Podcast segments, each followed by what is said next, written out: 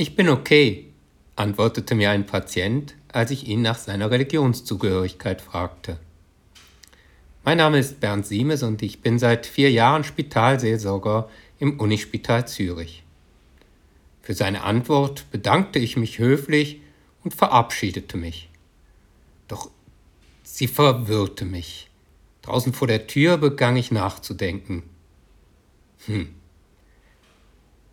Deutete seine Antwort so, dass er keiner Religion angehöre, dass dies für ihn okay, normal sei.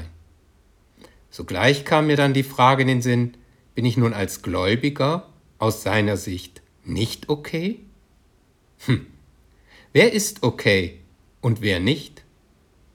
Gläubig zu sein ist bei uns heutzutage nicht mehr das Normale. Dies zeigen alle Statistiken.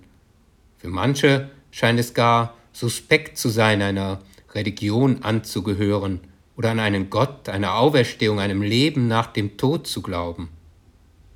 Doch Vorsicht, fange ich jetzt nicht an, vorschnell zu urteilen, was der Patient da meinte? Er ist okay und ich bin für ihn nicht okay? So hat er es nicht gesagt. Ja, er ist okay. Und ich kann doch auch okay sein, ob ich einer Religion angehöre oder nicht. Und zugleich kann ich als Gläubiger doch auch okay sein. Ich bin okay, du bist okay.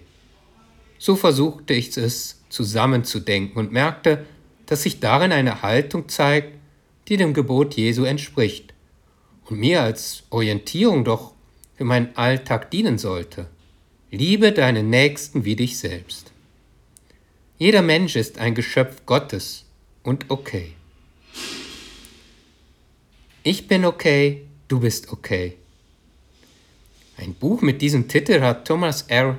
Harris 1967 geschrieben. Darin geht er davon aus, dass jeder Mensch von Gebot an in Ordnung ist. Und daran gibt es nichts zu rütteln. Der Mensch muss nichts leisten, er ist einfach da und das ist in Ordnung. Es geht um den Wert des Menschen als Lebewesen.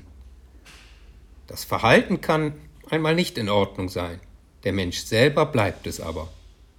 Dies tönt sehr christlich und es ist zugleich die Grundlage der von Thomas R. Harris mitentwickelten Transaktionsanalyse. Sie nimmt eine strikte Trennung zwischen Person und Verhalten vor. Die Person ist immer okay, das Verhalten kann auch mal nicht okay sein. So gilt, ich bin okay, du bist okay.